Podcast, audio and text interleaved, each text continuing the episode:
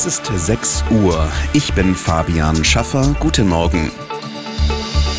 Der frühere US-Präsident Trump hat sich bei der Vorwahl zur Präsidentschaftskandidatur der Republikaner im Bundesstaat South Carolina durchgesetzt.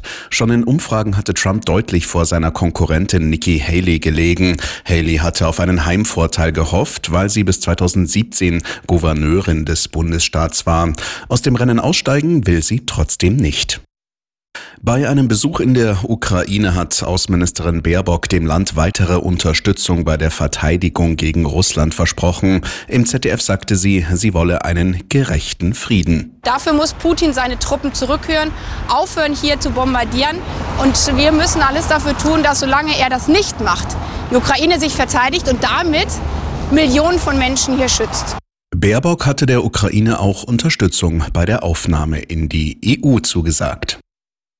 Heute stehen im autoritär regierten Belarus Parlaments- und Kommunalwahlen an. Es sind die ersten landesweiten Abstimmungen seit den Präsidentenwahlen im Sommer 2020. Diese hatten zu massiven Protesten geführt, die das Regime brutal niedergeschlagen hat.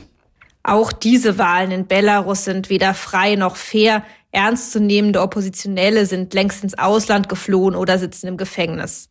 Beobachtern zufolge will Langzeitherrscher Alexander Lukaschenko mit diesem Urnengang vor allem demonstrieren, dass er dreieinhalb Jahre nach den regimekritischen Protesten wieder fest im Sattel sitzt. Aus Moskau, Hanna Wagner. Im Topspiel des 23. Spieltags der Fußball-Bundesliga hat der FC Bayern gegen Leipzig mit 2 zu 1 gewonnen. Beide Treffer für die Münchner erzielte Harry Kane. Das entscheidende Tor fiel in der Nachspielzeit. Durch den Sieg trennen den FC Bayern weiterhin acht Punkte von Tabellenführer Leverkusen. Die restlichen Ergebnisse Gladbach-Bochum 5 zu 2, Stuttgart-Köln 1 zu 1, Bremen-Darmstadt 1 zu 1 und Union Berlin-Heidenheim 2 zu 2. Hier ist Arabella München. Immer gut informiert. Nachrichten, Verkehr und jetzt das Wetter. Teilweise noch Wolken mit dabei an diesem Sonntagmorgen, auch noch vereinzelt ein paar Schauer mit dabei. Im Laufe des Tages wird es dann aber immer besser. Spätestens ab dem Mittag heute strahlender Sonnenschein in München und der ganzen Region. Und dazu Temperaturen zwischen 8 und 12 Grad, also dann doch eher angenehm und eher mild heute das Ganze. Im Moment jetzt um kurz nach 6 haben wir 4 Grad plus gemessen am Haus der Kunst. 3 Grad sind es heute Morgen bei den H. Nochmal 3 Grad haben wir auch in Moos-Innen gemessen im Landkreis Erding.